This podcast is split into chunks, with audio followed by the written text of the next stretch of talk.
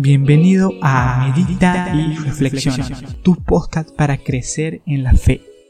Aquí encontrarás reflexiones, devocionales y enseñanzas 100% prácticas y dinámicas. Inicia tu día, felices actividades diarias escuchando estos audios que te motivarán e inspirarán para vivir la aventura de la vida a través de la voluntad de Dios.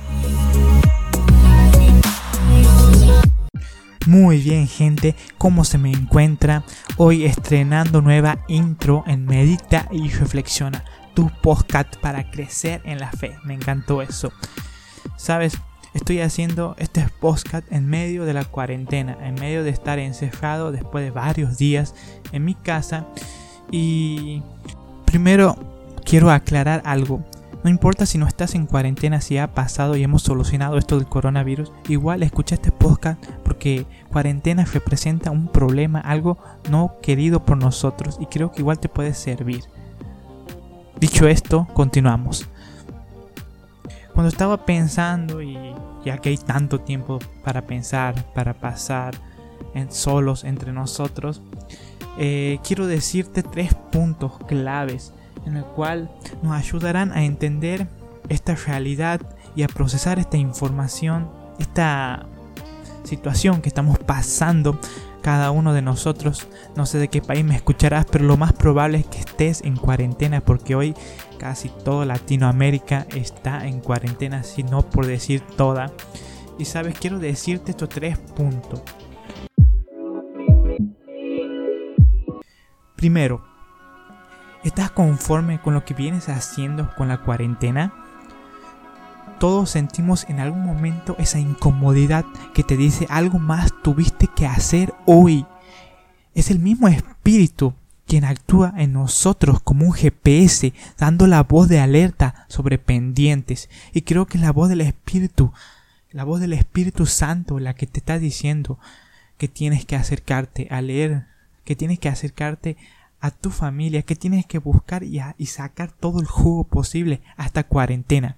La Biblia dice que el espíritu se contrista y se apaga. A menudo esto viene con una pequeña tristeza. Debemos tener suficiente discernimiento para poder entender esto y tomar acciones necesarias para prenderse otra vez. Decimos de forma informal, vení, vamos a jugar al fútbol con los muchachos, vení, prendete. Y esto es lo que me refiero con prendete. Dios nos dice hoy, prendete a mi río de aguas ligeras, estas que no se detienen y te dan vitalidad. Procura esta vez que la voz del Espíritu sea de satisfacción al terminar tu día. Obedece la voluntad de Dios en esta cuarentena. Te animo a que levantes tus ánimos, a que levantes tu vida de oración, a que levantes tus ganas de estudiar, de hacer algo productivo y que no te tires al abandono o ni, ni siquiera que el temor te, te haga decaer de una forma tanto que ni siquiera tengas ganas de hacer nada. Punto número 2. Estoy seguro que después que pase todo esto vamos a mirar al pasado y en cierta manera le tendremos aprecio a la cuarentena. Y esto puede sonar algo raro, pero sí, se despertará un sentimiento de estima al pasar este tiempo, aunque hoy no lo podamos procesar con totalidad lo que pasa, tal vez porque estamos sufriendo ya por el encierro, porque son varios los días. Pero sabes, el tiempo en familia, para nosotros, para los míos, la conexión ahora dadas por otros medios, tal vez por primera vez te has comunicado con videollamadas, has hablado por teléfono mucho más tiempo, incluso has hablado más que cuando no estabas en cuarentena, porque esto de estar alejado, de no poderse ver, es como que uno llega a apreciar más a las amistades y a las personas que acostumbramos a tener cerca. Y sabes que el mundo haya cambiado tan rápido y abruptamente nos dejará en parte un buen recuerdo. Este último punto será potencialmente positivo si la respuesta al primero es efectivamente que estás haciendo algo productivo. ¿Qué es lo que quiero decir? El punto número uno de si estás conforme con tu cuarentena va a ayudar al punto número dos, el sentimiento de estima que vamos a tener de esta, porque vamos a decir qué bueno esos momentos de cuarentena cuando pude aprender, cuando pude leer ese libro, cuando pude hacer algo. Recuerdo que aprendí, recuerdo que, que fueron, fueron buenos días porque dentro de todo le encontré la vuelta, me levanté y lo superé.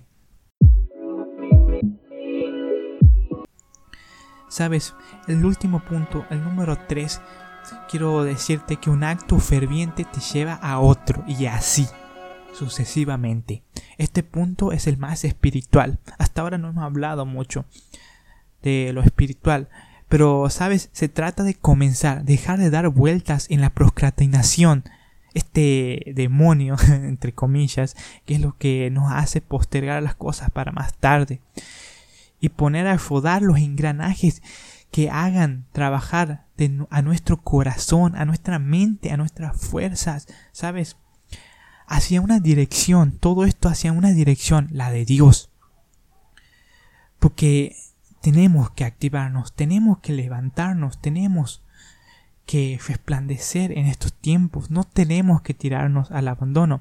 Si no tienes ganas de orar, lee la palabra. Si no tienes ganas de leer, escucha una alabanza. Si no, no puedes hacer lo último, pon una predica, pon un podcast de medita y reflexiona. O realiza un acto de servicio hacia alguien. No lo sé, pero haz algo que te acerque a Dios. Y si esto es genuino, si es ferviente, este primer acto te llevará a otro y este a otro y así sucesivamente, activando así una rueda más grande que te impulsará a seguir creciendo en estos actos o hábitos hacia la dirección de Dios. Quiero dar un ejemplo, una oración ferviente te lleva a leer de su palabra y esta posiblemente a realizar acciones concretas. Una lectura de la palabra te lleva a orar y esta te lleva, por ejemplo, a perdonar.